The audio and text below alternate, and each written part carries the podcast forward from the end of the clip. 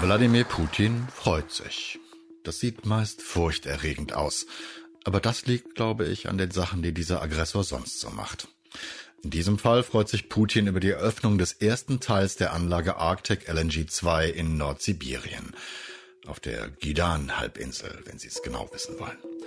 Putin freut sich nicht über die Aufmerksamkeit oder weil er den großen schwarz-roten Schalter bedienen darf und damit die Startsirene auslöst. Putin freut sich, weil er sein Energieimperium weiter ausbauen darf.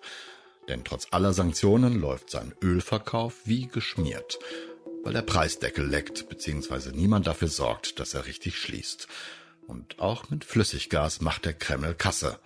In Europa und auch in Deutschland. Projekte der LNG-Produktion sind zweifelsohne wichtig, denn sie haben vielfältige Auswirkungen auf die gesamte Wirtschaft. Sie verschaffen uns einen Teil, einen dringend notwendigen Teil des weltweiten LNG-Marktes. Wie kann das sein, fragt man sich. Wollten wir nicht ganz vom Gasmann aus Moskau loskommen? Lieber Öl und LNG aus anderen autokratischen Quellen beziehen? Haben wir nicht deshalb gerade eine Fußball-WM in Katar gespielt? Verzeihen Sie mir die albernen Witze. Aber ich war ehrlich überrascht, als ich in der vergangenen Woche die Berichte meiner Kollegen Benjamin Bidder und Klaus Ecking las. Ich habe sie gebeten, mir zu erklären, warum sie schrieben, dass der Preisdeckel für Putins Öl floppt und dass Europa Putins bester Kunde für Flüssiggas ist. Wir haben mit den wenig wirksamen Sanktionen gegen russische Ölverkäufe begonnen, ein Thema, das Benjamin, der lange Jahre als Korrespondent aus Moskau berichtete, schon lange beschäftigt. Sanktionen machen ja vor allen Dingen dann Sinn, wenn die Seite, die sanktioniert, der anderen Seite, die sanktioniert wird, in dem Fall Russland, größeren Schaden halt eben ökonomisch zufügen kann, als sie dadurch selber erleidet. Und auf den Energiemärkten bei Öl und Gas haben wir eben das Problem, dass Russland in Öl und Gas schwimmt. Europa aber nicht. Und wir haben ja schon gesehen, als die Gaslieferungen aus Russland knapper wurden, schon äh, vor Beginn der Invasion und dann mit im Zug der, der Invasion sind ja die, die Gaspreise, teilweise auch ein bisschen die Ölpreise ziemlich durch die Decke gegangen. Und äh, ja, bei Rohstoffmärkten würde man sagen, dass die Russen äh, an einem ziemlich langen Hebel sitzen und wir an einem relativ kurzen. Es gab dann verschiedene Debatten darüber, wie man Russlands Einnahmen aus dem Rohstoffverkauf, aus dem Rohstoffexport begrenzen könnte, die halt ja 30, 40, manchmal 50 Prozent des russischen Staatshaushaltes eben ausmachen und damit auch Russlands Fähigkeit, diesen Krieg zu führen, halt ähm, mitfinanzieren. Und die Befürchtung war, würden wir versuchen, russisches Öl vom Markt, vom Weltmarkt zu drängen, dass die Preise verrückt spielen, Russland vielleicht weniger Öl verkaufen könnte, wir aber alle sehr viel höhere Preise eben bezahlen müssten und am Ende des Tages Russland ähnlich viel Geld in der Tasche hätte und wir halt sehr viel höhere Kosten. Deswegen kam die Idee, lass uns doch versuchen, russisches Öl auf den Weltmärkten nur noch zuzulassen zu einem bestimmten Preis. Das waren die 60 Dollar, die man sich ausgedacht hat. Und durchgesetzt werden sollte es durch äh, die Marktmacht, die der Westen letztlich hat beim Transport, bei der Verschiffung von russischem Öl. Große Teile der Tankerflotte, die äh, russisches Öl über die Weltmeere eben verschiffen, sind entweder von westlichen Reedereien gechartert oder werden von denen halt eben betreut oder sind von westlichen Versicherungen versichert. Und diese Firmen wollte man zwingen, dass sie äh, darauf achten, dass sie Öl aus Russland nur noch zu bestimmten Preisen transportieren und gleichzeitig wollte man aber das russische Öl weiter auf dem Weltmarkt halten. Das ist eigentlich eine ganz smarte Idee, weil man die äh, weiterhin von russischen Öllieferungen profitieren kann auf den Weltmarkt und gleichzeitig aber die Marge, die Gewinne, die bei Russland äh, anfallen würden, halt eben deutlich begrenzen würde. Das war die Idee. Eine der wichtigsten Maßnahmen des Sanktionspakets besteht darin, Versicherungskonzerne und Reedereien daran zu hindern, Dienstleistungen für russische Öltanker anzubieten, die einen bestimmten Preis übersteigen. Griechenland, Zypern und Malta, alle mit großen Schifffahrtsindustrien, hatten sich wegen der wirtschaftlichen Auswirkungen gegen die Maßnahmen lange gewehrt. Ihnen wurden jedoch erhebliche Zugeständnisse versprochen, um ihre Bedenken auszuräumen.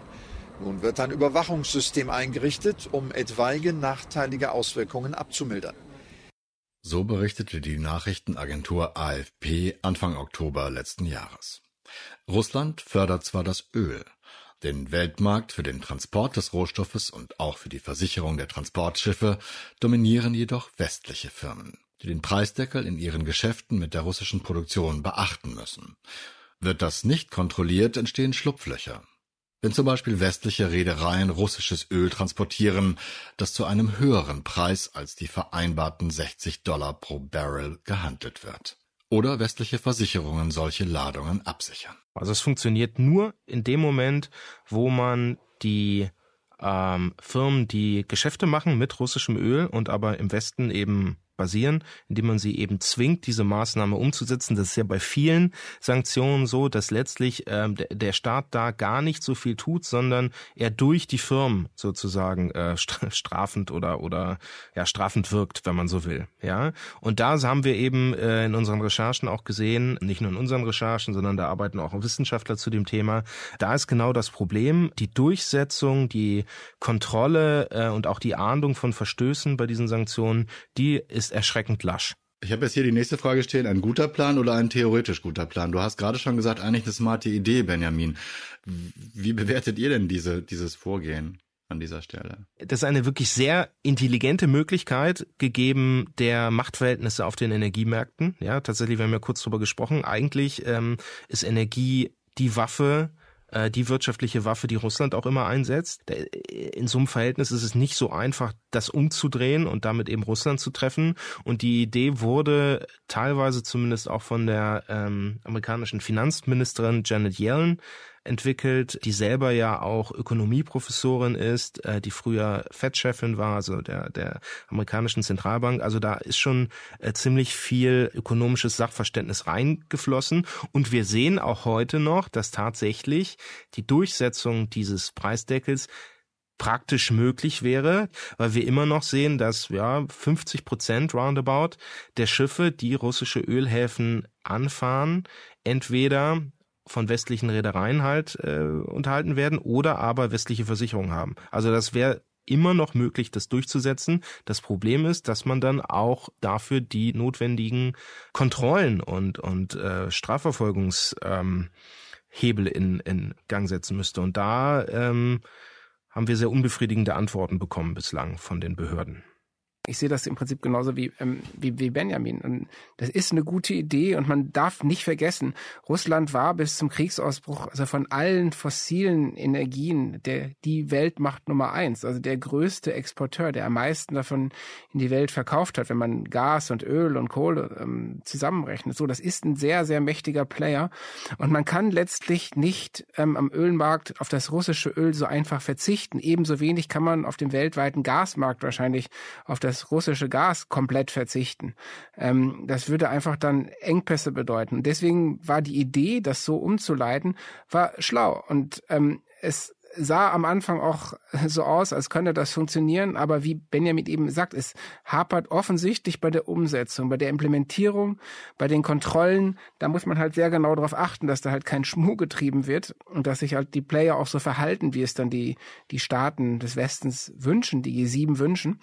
Und die Welt braucht halt nun mal weiterhin dieses russische Öl und dann sind halt Abnehmer auch bereit, höhere Preise zu zahlen. Wir haben jetzt am Anfang der Woche Preise gesehen für die russische Urals Crude Sorte, also das West, das Öl, das Uralöl von 74 äh, Dollar pro Barrel 159 Liter und der 60 ist der Preisdeckel und für andere Sorten werden teilweise sogar über 80 gezahlt. Ja, und das ist dann deswegen, äh, wenn man die Sanktionen dann nicht wirklich äh, kontrolliert, dann ist halt die Gefahr sehr groß, dass sie nicht so funktionieren, wie man sich das wünscht. Urals ist die wichtigste russische Rohölsorte für den Export.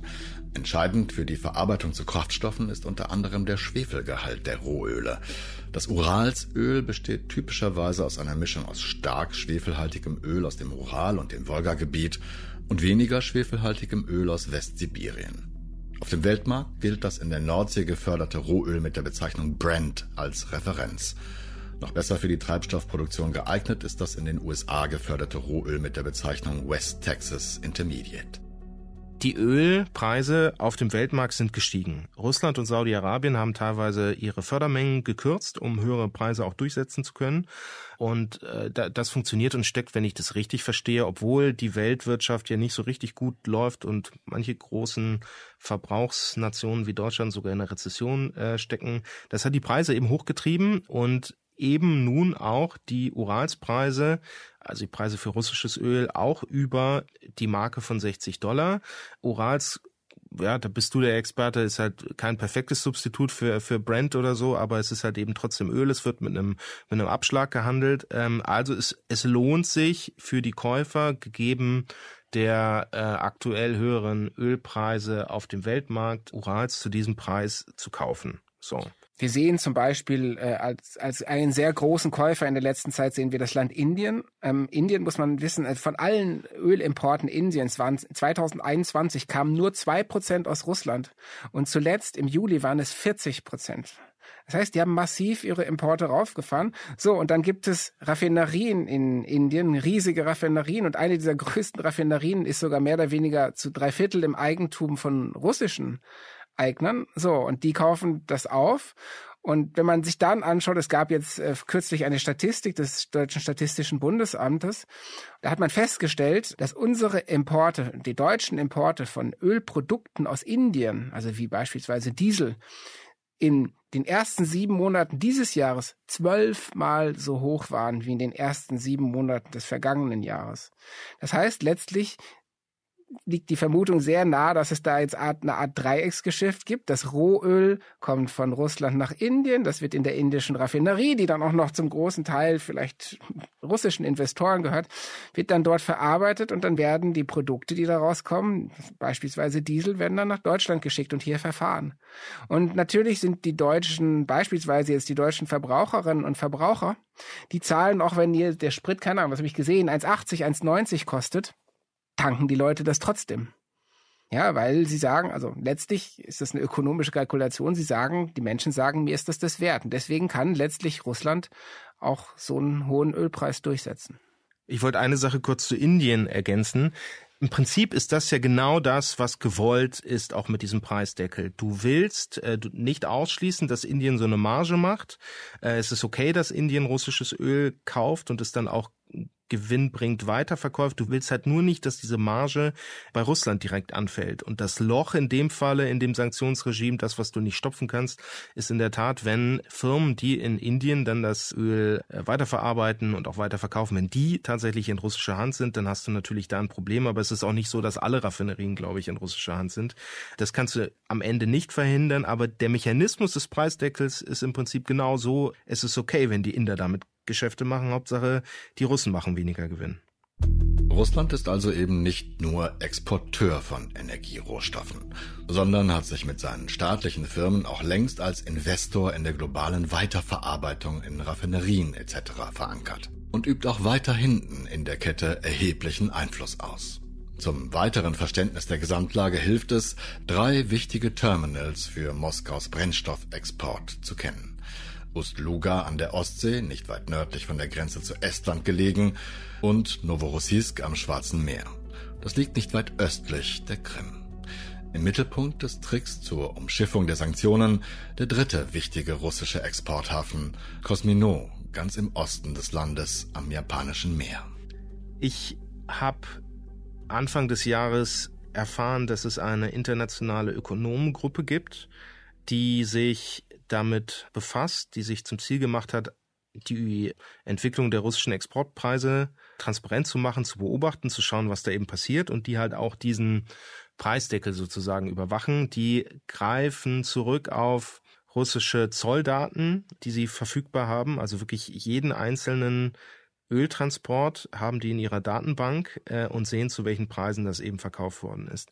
Und die haben schon zu Anfang des Jahres, als bei den russischen Ölhäfen, die eher in westliche Richtung eben liegen, ähm, also Ostsee und, und Schwarzem Meer. Da hat man gesehen, dass die, dass die Preise für russisches Öl, Rohöl tatsächlich deutlich zurückgegangen sind. Aber es gibt noch eine dritte Transportrichtung und das ist die über das japanische Meer. Da gibt es einen Hafen, der heißt Cosminor und dort haben sie gesehen, dass die Preise eben nicht in gleichem Maße zurückgegangen sind, obwohl auch dort damals noch etwa 50 Prozent der Schiffe, die Cosmino eben angelaufen sind, äh, westlich organisiert waren, ja, also mit westlichen Versicherungen oder, oder Rädern in Verbindung standen. Und die haben damals schon im Frühjahr gesehen und gewarnt, Achtung, wir sehen hier, der Preisrückgang für russisches Öl hängt nicht ursächlich bei den westlichen Ölhäfen mit dem Preisdeckel zusammen, sondern damit, dass die Europäer, die Europäische Union, jahrelang der mit Abstand wichtigste Abnehmer für russisches Öl, gesagt hat, wir kaufen kein russisches Öl mehr, praktisch gleichzeitig mit der Verhängung des äh, Preisdeckels. Das ist der Effekt auf die Preise gewesen, nicht der Preisdeckel. Gleichzeitig sehen wir, russische, russisches Öl wird über Cosmino im fernen Osten immer noch auch von westlichen Schiffen beziehungsweise von westlichen Versichern äh, transportiert.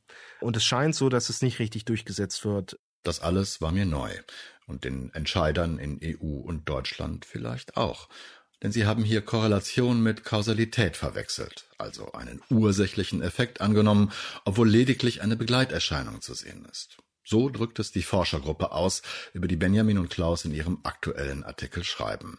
Zur Erinnerung, Benjamins erster Bericht über den undichten Ölpreisdeckel erschien vor fast einem halben Jahr.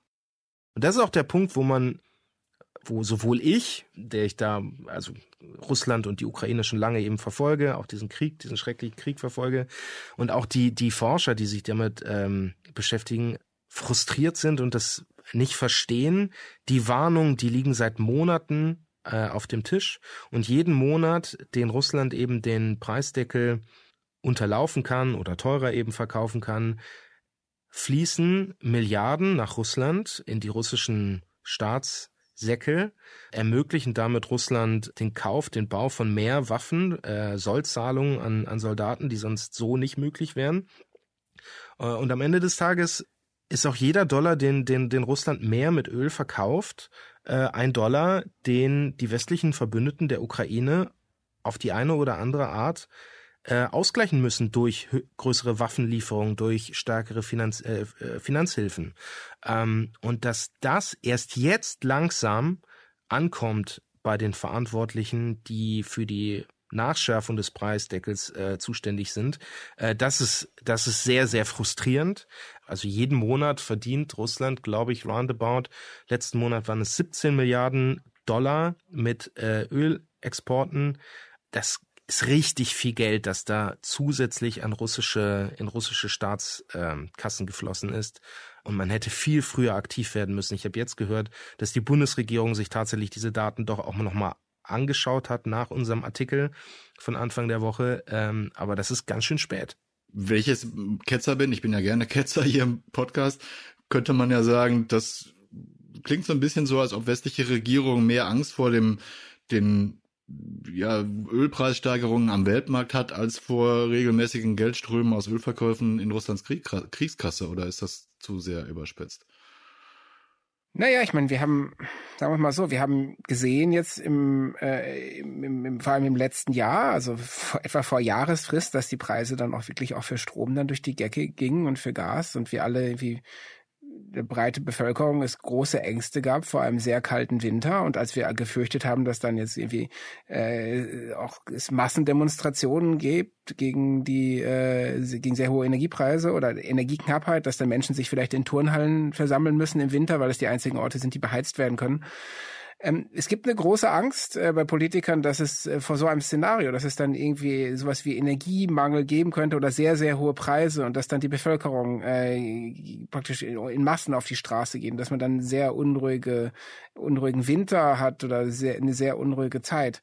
Und dann will ich gar nicht ausschließen, dass dann äh, viele sagen, na ja, also wie Benjamin sagt, äh, wir müssen halt schauen, dass uns diese Sanktionen nicht härter treffen, als es Russland trifft. Und dann geht man vielleicht da auch nolens volens oder unbewusst Kompromisse ein und sagt, ja, okay, dann funktioniert der Deckel halt nicht so, dann sollen die Russen, dann verdienen sie halt mehr Geld, aber Hauptsache, wir haben jetzt hier keinen, was weiß ich, Spritmangel oder äh, Heizungen, die dann nicht mehr, die man nicht mehr aufdrehen kann.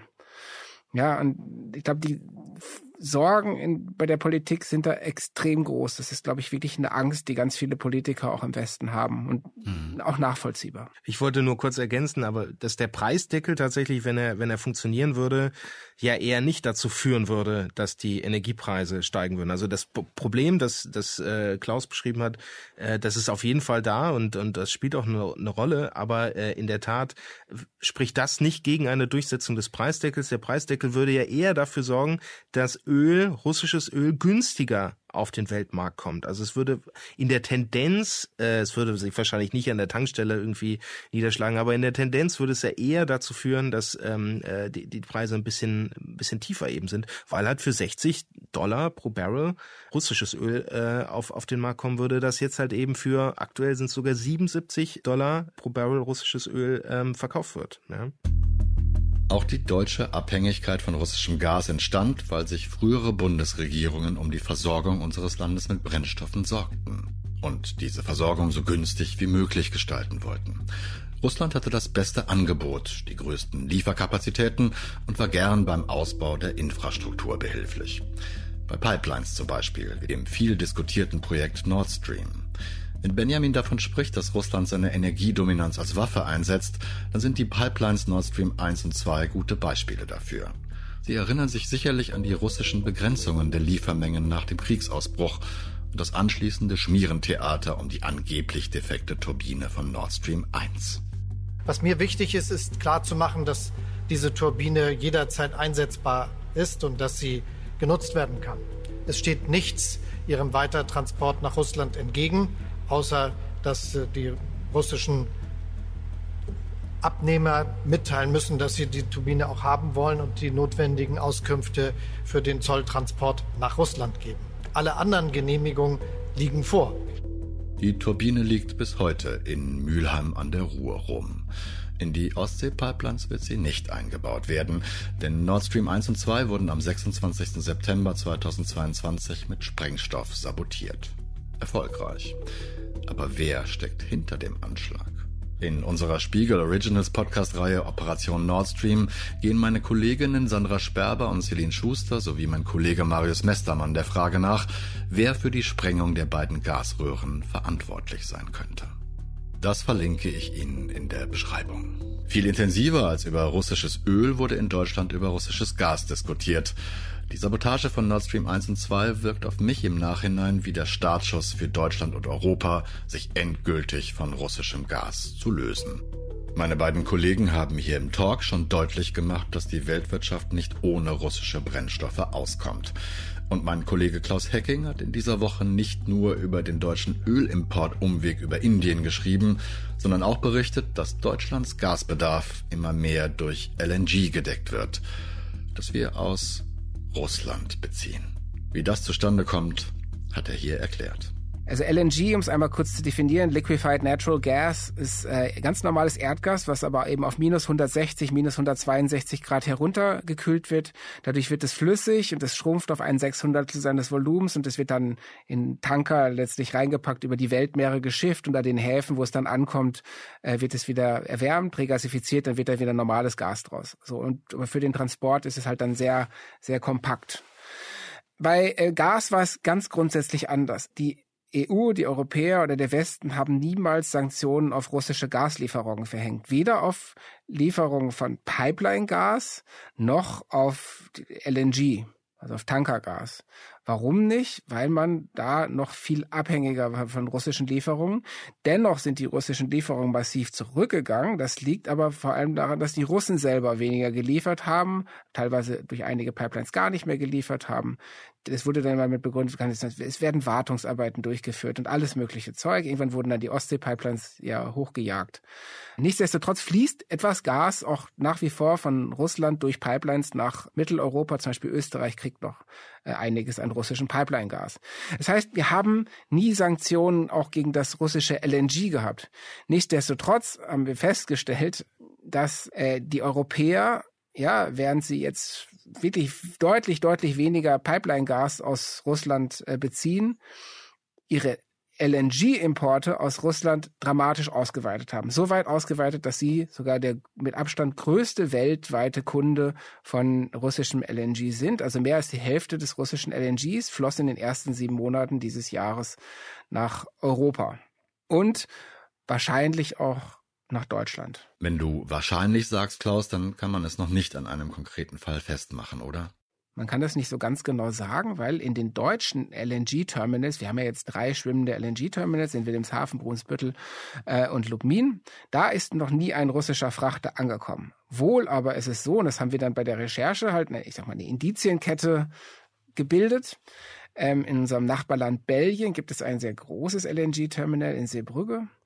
Und ähm, Belgien ist äh, plötzlich einer der größten Abnehmer von russischem LNG geworden, also ein Land mit 10 Millionen, 11 Millionen Einwohnern, äh, was, was dann plötzlich der drittgrößte Abnehmer von russischem LNG auf der ganzen Welt ist. Und gleichzeitig ist Belgien plötzlich, was überhaupt keine eigene Gasförderung hat, einer unserer größten Gaslieferanten geworden. Also in den Importstatistiken, die die Bundesnetzagentur aufstellt, sind die äh, Nummer drei. So, und natürlich liegt dann der Schluss sehr, sehr nahe, dass ähm, zumindest ein gehöriger Teil des LNGs, was da in, in also russischen LNGs, was da in Seebrügge angelandet wird, letztlich nach Deutschland fließt. Und auch LNG äh, unterliegt dem gleichen Mechanismus, dass man darauf achten möchte, dass, dass man nicht komplett die Lieferung aus Russland kappt, damit der, der Welthandel und der Weltbedarf gedeckt ist. Ja, es ist es ist so, bislang, ähm, also bis zum Kriegsausbruch, hat Deutschland etwa 55 Prozent seines Gasbedarfes aus, nur aus Russland gedeckt und das zu einem ganz, ganz, ganz großen Teil davon wirklich durch russisches Pipeline-Gas. Das halt durch die Nord Stream-Pipelines kam, aber auch durch zwei andere große Pipelines. Und dieses Gas muss irgendwo ersetzt werden. Wir können ein bisschen was einsparen, aber nichtsdestotrotz haben wir einen, einen beachtlichen Gasverbrauch. Was wir geschafft haben, wir haben ein bisschen die Lieferung aus Norwegen hochgefahren, aber eben vor allem LNG. Das meiste dieses LNGs, was wir jetzt zusätzlich bekommen, kommt aus den USA. Nichtsdestotrotz ist es so, dass auf dem Weltmarkt tendenziell der Weltmarkt für LNG tendenziell unterversorgt ist. Das heißt, dass alles LNG, was produziert wird, im Moment einen Abnehmer finden wird. Und dann ist es dann so, dass Russland uns halt noch geografisch relativ nahe liegt. Und dann kann das natürlich schon mal sein, dass dann in Europa der eine oder andere Player äh, dann halt auch mal so ein Tanker russisches LNG äh, bestellt, zumal das dann vielleicht auch ein Hauch billiger vielleicht nochmal ist als anderes. Ja, und so gelangt dann dieser Stoff ähm, nach Europa. Wie gesagt, es ist nicht illegal. Es ist die Frage, ähm, was es moralisch bedeutet.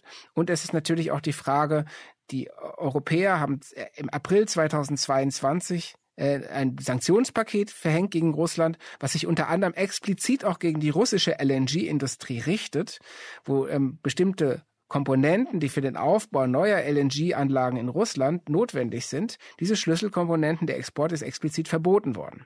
So, das heißt, was wir jetzt machen, wir verbieten einerseits den Ausbau der russischen LNG-Industrie, und auch zu Recht, weil wir nicht wollen, dass der die Russen damit wieder viel Geld verdienen und dass die ihr ganzes Gas irgendwie jetzt überall in die Welt hin verkaufen. Andererseits aber sind wir die besten Kunden von russischem LNG. Und da ist natürlich irgendwie ein krasser Widerspruch. Und was noch passiert, ist durch unsere Nachfrage nach dem russischen LNG, dadurch, dass wir so viel russisches LNG kaufen, treiben wir natürlich auch den Preis dieses russischen LNGs hoch und füllen damit weiterhin Putins Kasse. Das russische LNG würde wahrscheinlich sonst, keine Ahnung, einen Weg vielleicht, was weiß ich, nach Pakistan finden oder in solche Länder, die nicht so dicke Taschen haben wie wir. Dann müssten die Russen das zum niedrigeren Preis verkaufen. Der Transport wäre schwieriger. Naja, und dadurch, dass wir Europäer das jetzt aber abnehmen, machen wir ihnen gewissermaßen das Leben leichter. Das ist natürlich die Frage, was, wie man damit umgehen muss. Ne? Also ähm, haben wir Handhaben, um das Ganze die Fallhöhe ein bisschen zu reduzieren, dass wir, wir brauchen eine gewisse Menge, auch um unsere Versorgungssicherheit zu gewährleisten. Und auf der anderen Seite denkt man sich, kann man das nicht genauer kontrollieren? Kann man nicht genauer irgendwie die, die von euch angesprochenen Transporteure, Versicherer und so weiter in die Pflicht nehmen äh, und sagen, kommt, damit wir zumindest den Preisdeckel halten, irgendwie müssen wir euch stärker kontrollieren? Wir haben bei LNG keinen Preisdeckel. Wir haben praktisch keine Importsanktionen auf russisches LNG. Deswegen ist das da äh, nicht so die entscheidende Frage. Nichtsdestotrotz sollten wir uns die Frage stellen, ähm, ob wir nicht wirklich nach wie vor, auch jetzt, wo die Preise vielleicht nicht mehr so extrem hoch sind, wie sie vor einem Jahr waren, also wo dann die Gaspreise teilweise fast zehnmal so hoch waren, wie sie heute sind. Also der ökonomische Druck ist ein bisschen weg, aber wir sollten uns trotzdem nach wie vor die Frage stellen, müssen wir denn so viel Gas denn wirklich verbrennen? Müssen wir permanent, ähm, keine Ahnung, auch Gaskraftwerke immer wieder hochfahren, immer wieder einschalten. Ja, müssen wir in der Industrie solche unfassbaren Mengen äh, Gas verbrauchen, weil das meiste Gas wird dann also letztlich in der Industrie verbraucht. So können wir uns überlegen, müssen wir so heizen. Also nach wie vor ist, glaube ich, ganz wichtig, dass wir ein Bewusstsein dafür haben, was wir in gewisser Weise auch anrichten, wenn wir so viel Energie konsumieren. Ja, und dass wir damit auf die eine oder andere Weise, ja, also auch Kriegskassen füllen mit unserem Verbrauch. Und das gilt für das Gas wie auch für das Öl. Ich bin völlig bei dir, Klaus, dass, dass wir uns tatsächlich mehrfach mal selber betrachten sollten und überprüfen, ob wir das wirklich alles so brauchen oder, oder ob es einfach nur Komfort beziehungsweise sogar Luxus ist. Und auf der anderen Seite, wenn ich das bisher Gesagte von euch betrachte, könnte man auch darauf dringen, dass man die die Sanktionen besser überwacht beziehungsweise differenzierter kontrolliert. Beim Preisdeckel es ist wirklich frappierend, dass weder der Bundesregierung, die wir angefragt haben, noch der EU-Kommission irgendwelche Informationen, Daten vorliegen würden, wie viele Kontrollen es gegeben hat, ähm, was den äh, Preisdeckel angeht, noch irgendwelche Informationen vorliegen, ob Verfahren eingeleitet worden sind wegen Sanktionsverstößen. Bislang ist es so, dass die Versicherer und die Räder, die russisches Öl transportieren wollen, von ihren Auftraggebern, das sind, glaube ich, äh, korrigier mich Klaus, wenn das falsch ist, aber das sind die Handelsfirmen, die russisches Öl handeln, müssen die von denen eine sogenannte Attestation, also eine, eine Beglaubigung, eine Bescheinigung vorlegen, äh, in denen die halt versichern, nein, wir kaufen russisches Öl für 60 Dollar oder weniger, nicht für mehr dieser Attestation, da gibt es einen Vordruck, den die EU veröffentlicht hat. Das sind am Ende fünf Sätze, fünf dürre Sätze, weniger als eine halbe Seite Text, sehr unverbindlich gehalten im Ton. Und dieses Dokument müssen Räder und Versicherungen einholen von den Tradern, von den Handelsfirmen müssen das vorhalten, aber sie müssen es nicht irgendwie proaktiv einreichen bei, bei Kontrollbehörden, bei Aufsichtsbehörden, sondern sie müssen halt für den Fall einer Kontrolle halt eben vorhalten. Moment mal. Westliche Transporteure und Versicherer müssen also die Auftraggeber, die russisches Öl kaufen, um eine simple Bestätigung bitten, in der steht, nein, wir haben kein Öl über dem Preisdeckel gekauft.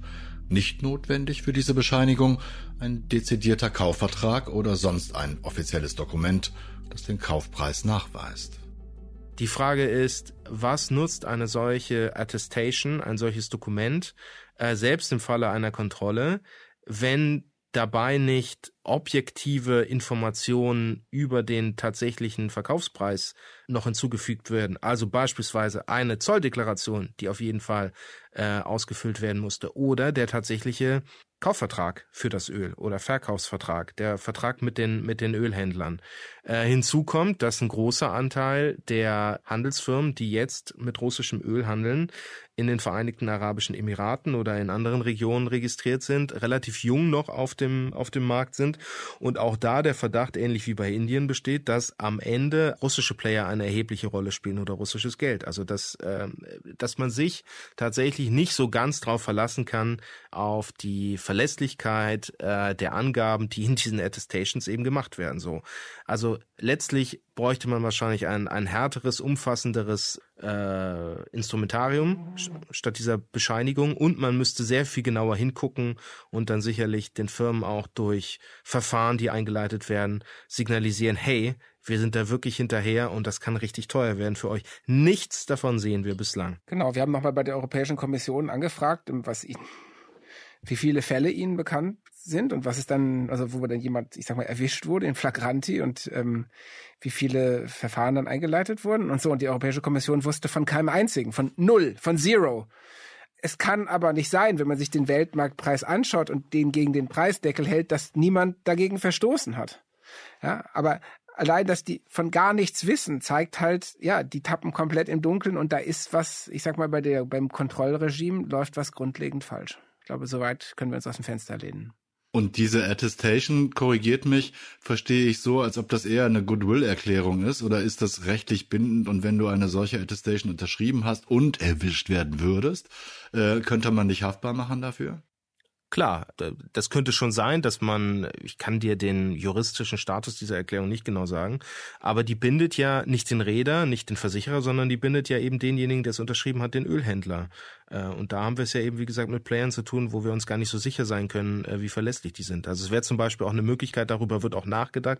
Ich glaube, es werden sogar schon erste, erste Schritte in die Richtung unternommen, dass man so eine Blacklist äh, aufsetzt von Firmen, Handelsfirmen, mit denen eben westliche Unternehmen nicht mehr zusammenarbeiten sollen. So, wie weit das gediegen ist, weiß ich nicht. Ich habe davon gehört. Ja, das wäre sicherlich eine Methode. Die Amerikaner haben ja auch gute Erfahrungen gemacht mit ähm, bei Durchsetzung von Sanktionen mit solchen schwarzen Listen. Entity List heißt es dann, wo halt eben bestimmte Firmen aufgeführt werden äh, und die Aufführung auf solchen Listen ist halt tatsächlich dann für die meisten seriösen Player auf Weltmärkten halt ähm, so eine Red Flag, klare, klare Warnung, äh, gib dich mit denen nicht ab. Wenn du das machst, kannst du richtig Probleme bekommen mit US-Behörden.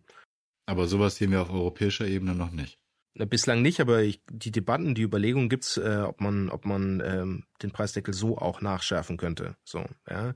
Also die Wissenschaftler, mit denen wir gesprochen haben, zum Beispiel, die, die sagen auch, wie gesagt, es würde überhaupt nichts dagegen sprechen.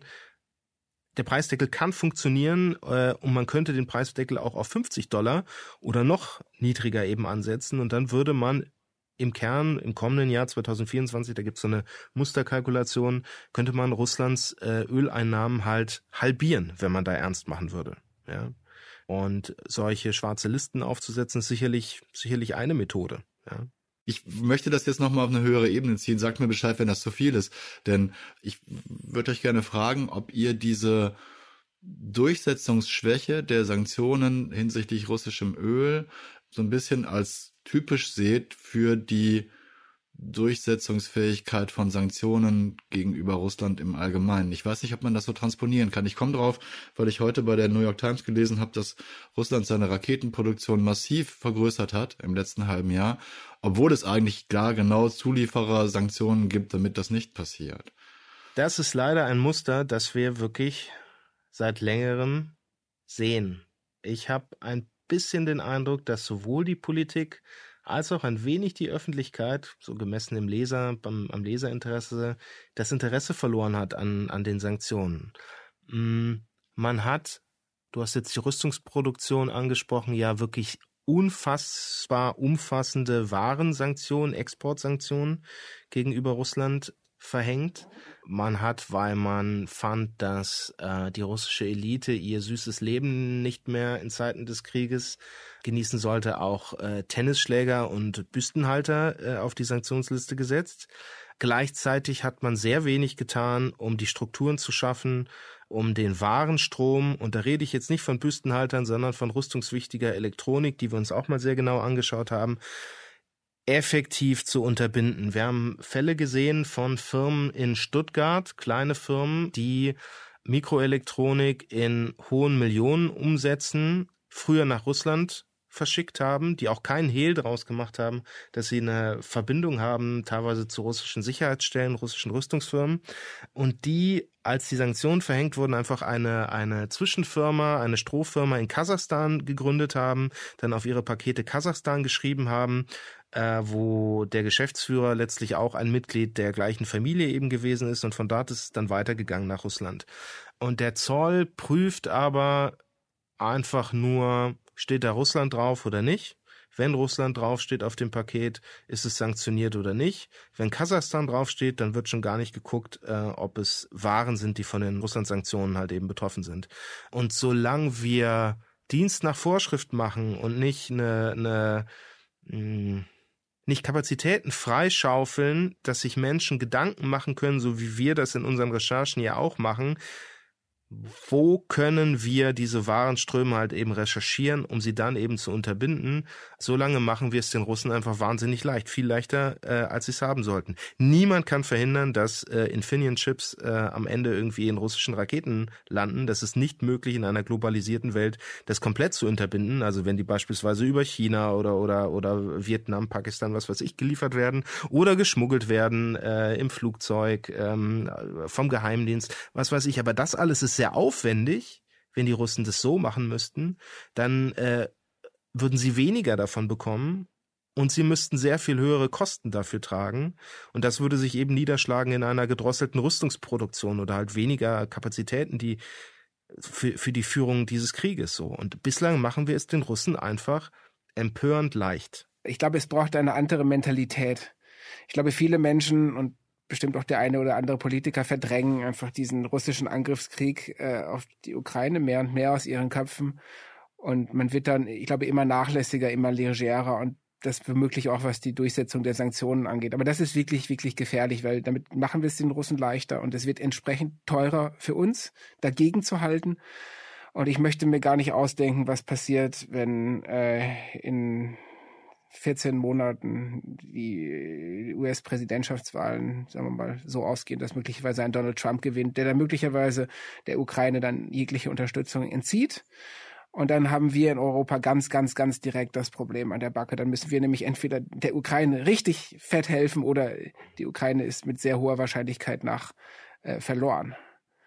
Und deswegen sollten wir uns wirklich jetzt mal wirklich mal beginnen, Gedanken zu machen über das, was wir da eigentlich tun oder was wir auch nicht tun. Russland verkauft Öl an Indien und Gas an Belgien und finanziert mit den Gewinnen einen hinterhältigen Krieg, den es dann aber nicht Krieg nennen mag. Indien verkauft Diesel nach Europa und Belgien verteilt hier das entflüssigte LNG. Der Westen ersinnt einen schlauen Plan, um Russlands Gewinne durch Sanktionen zu begrenzen, findet aber keine Mittel, diese durchzusetzen und europäische Unternehmer zu identifizieren, die den Preisdeckel über Umwege knacken wollen. Es gehört wohl zu den Auswirkungen eines Krieges, dass Russland kurz vor Jahresende ankündigte, den Verkauf von Öl an die Länder zu verbieten, in denen der Ölpreisdeckel gilt. Wladimir Putin unterzeichnete ein entsprechendes Dekret für die Dauer von Februar bis Juli dieses Jahres. So sieht dann wohl eine angeblich kaputte Turbine in Politikform aus. Wir alle müssen mit den Auswirkungen des Krieges gegen die Ukraine umgehen. Das gilt für uns Einzelpersonen und das gilt auch für unsere Regierungen. Die Diskussionen über weitere Waffenlieferungen an die Ukraine sind dafür ein gutes Beispiel, wie mein Kollege Marius Mestermann in seiner neuen Folge unseres Stimmenfang-Podcasts zeigt. Beim jüngsten Besuch von Außenministerin Annalena Baerbock in Kiew diese Woche wurde klar, wie angespannt die Lage zwischen den Verbündeten inzwischen ist. Baerbocks ukrainischer Kollege Dmitro Kuleba kritisierte sie auffällig offen für die Zeitverschwendung in der Frage, ob Taurus-Marschflugkörper geliefert werden sollen. Natürlich finden Sie den Link zu dieser spannenden Folge in den Show Notes. Ich finde es normal, dass man sich schwer tut, spontan und sorgfältig sinnvolle Lösungen zu finden, um Putins Krieg, auch seinen Gas- und Ölkrieg, zu kontern. Dass man diese Lösungen dann nicht oder unzureichend überwacht, kann ich nicht verstehen. Und jeder Tag, den dieser Krieg länger dauert, macht es schwerer, damit umzugehen weil wir ihn nicht verdrängen oder vergessen können, ohne Putin weiter in seine gierigen Hände zu spielen. Das war 8 Milliarden, der Auslandspodcast des Spiegel. Mein heutiger Dank gilt Benjamin Bidder und Klaus Hecking für unser Gespräch und ihre Ausführungen zu Russlands weltweiten Öl- und Gasgeschäften. Dank auch an Janis Schakarian für das redaktionelle Sparring, um diese Episode zu verbessern. Dank an Luca Ziemek für die Produktion, der sich diesmal außerdem mit den Aufnahmen eines Moderators herumschlagen musste, der voll erkältet zu Hause im Kabäuschen aufgenommen hat. Dank an Lenne Kafka für sein deutsches Voice-Over des bekanntesten russischen Völkerrechtsbrechers. Und nicht zuletzt ein großes Dankeschön an alle, die uns zuhören. Bleiben Sie tapfer und gesund. Ich verbleibe bis zur nächsten Folge, Ihr Olaf Häuser.